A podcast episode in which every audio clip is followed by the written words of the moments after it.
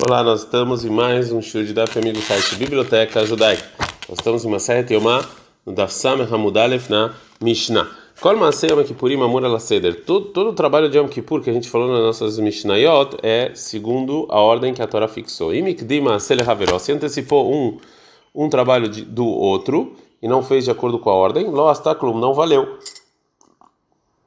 o trabalho que foi antecipado não valeu. Por exemplo, Ikdim Damaseir, se ele antecipou o sangue do bode, ele dava para do sangue do novilho, Yarzor Vezeb Damaseir, ele dava para. Ele tem que voltar e fazer, e jogar o sangue do bode depois do sangue do é, novilho. Agora, é, a, a Mishnah vai falar sobre o sangue novilho do bode que foi jogado no meio das vezes que ele estava jogando o sangue. Imatilogamar, se, se até que o Kohen Gadol não terminou, etamatanot bifnim, de jogar o sangue no Kodesh HaKodashim, nishpahadam, o sangue do novilho ou do bode caiu, e a vida marreira tem que trazer, fazer shkita no outro novilho, no outro bode, depois receber o sangue dele e trazer para o Kodesh HaKodashim. Verzor betchilam bifnim. Ele vai primeiro jogar é, as, é, o sangue no Kodesh HaKodashim. Vechene também, se caiu o sangue antes que ele terminou de jogar o sangue sobre a cortina, Beihal, no Eihal, ele vai ter que trazer um novo sangue e vai ter que jogar de novo na cortina, mas ele não precisa jogar no Kodesh HaKodashim. Vecheni também, se caiu o sangue antes que ele terminou de jogar Bemisbehazav no altar de ouro, então ele vai fazer shkita no novilho e num bode é, e vai misturar o sangue deles e depois vai fazer é, a ordem de dar o sangue sobre o altar de ouro mas ele não precisa jogar no Kodesh HaKodashim nem na cortina. Por quê? Shekulan, que, todos, que todas essas ordens de jogar o sangue do Kodesh HaKodashim, do Ehal e do altar de ouro, Kaparab cada uma é uma é uma expiação por si só. Por isso ele não precisa voltar a tudo o que ele está fazendo, porque não é um trabalho só, é cada um por si só. Rabelezer e Rabishimon, o menino Rabelezer e Rabishimon, eles discutem com Tânia, eles falam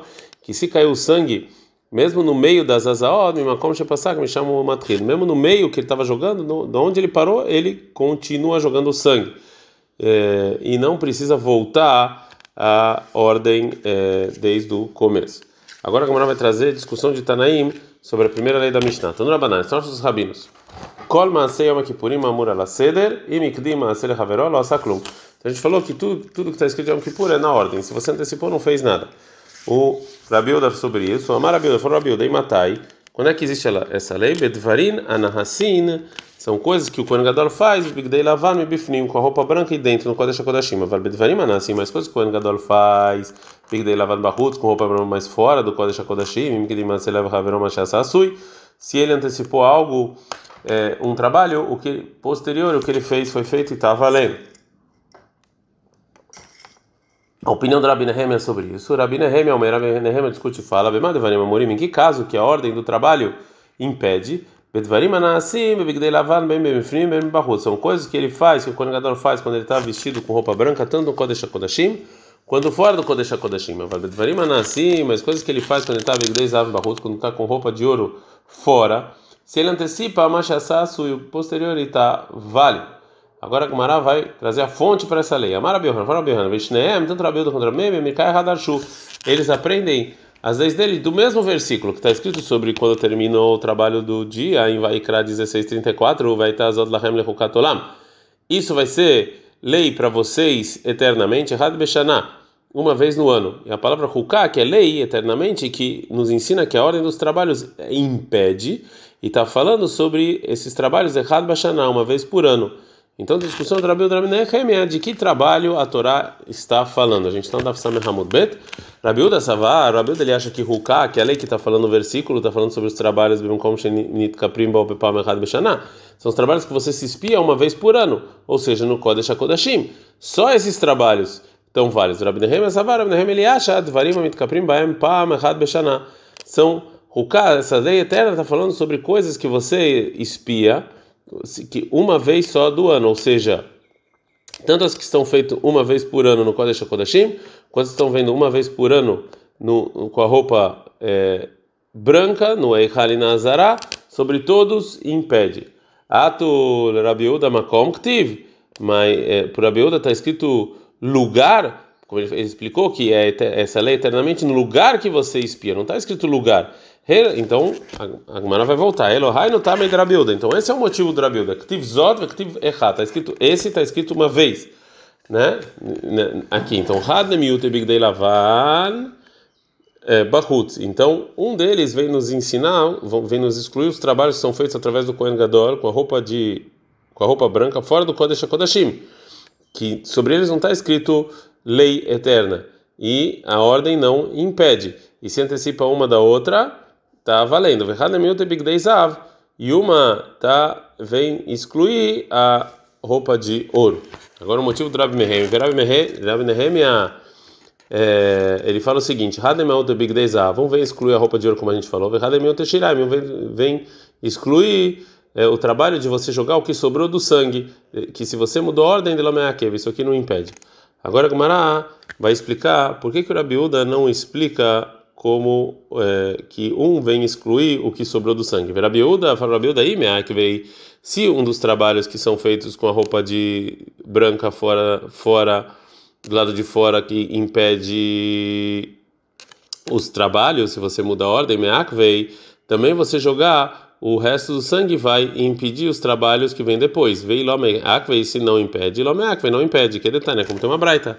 Depois que terminou to, de, de, jogar todos os sangues do novilho e do bode, está escrito na Torá, vai criar 16, 20, e e terminou com o Michaper Takot, de espiar o santo. Esse versículo nos ensina que Im Kiper, se o Kohen Gadol ele jogou todos os sangues do novilho e do bode, que lá, valeu.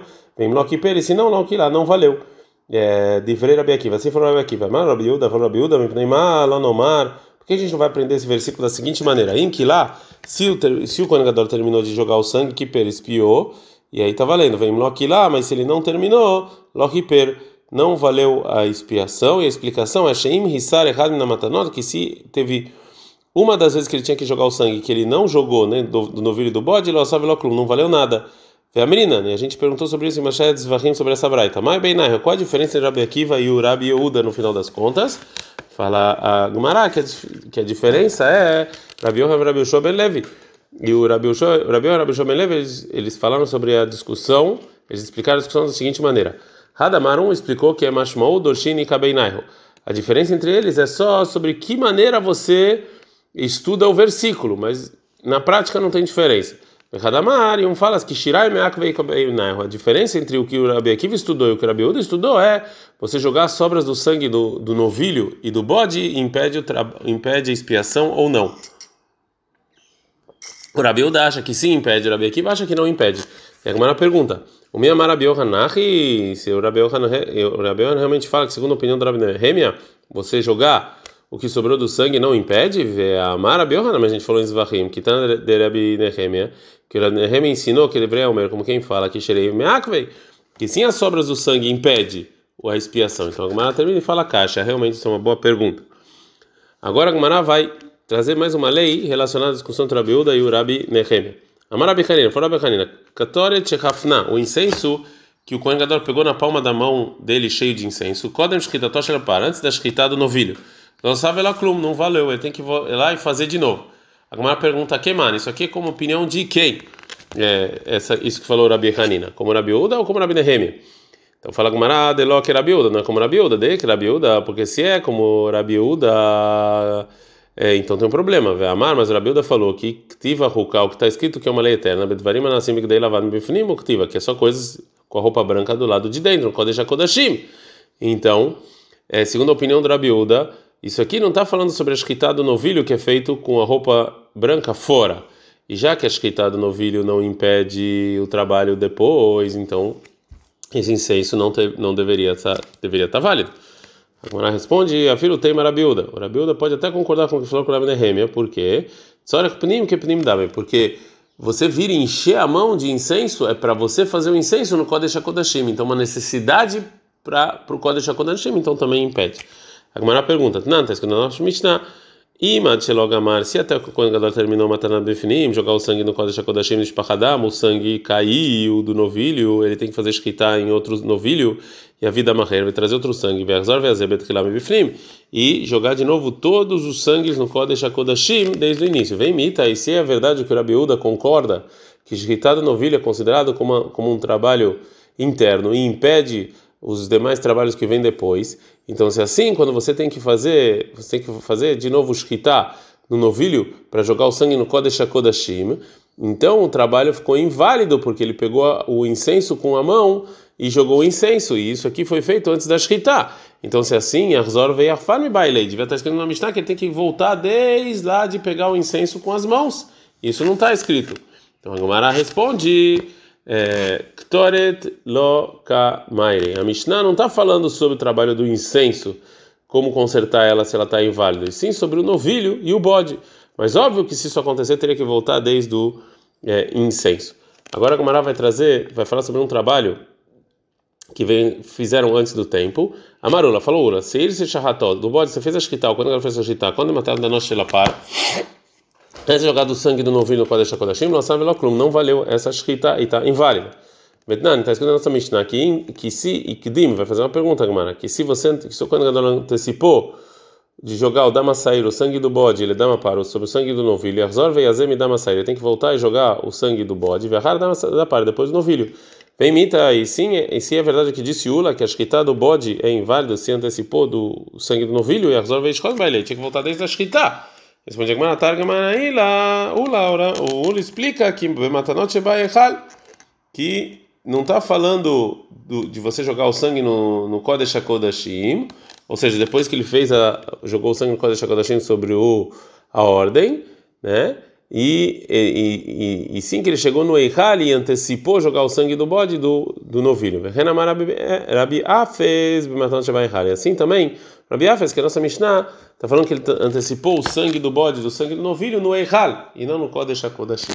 Ad Kan.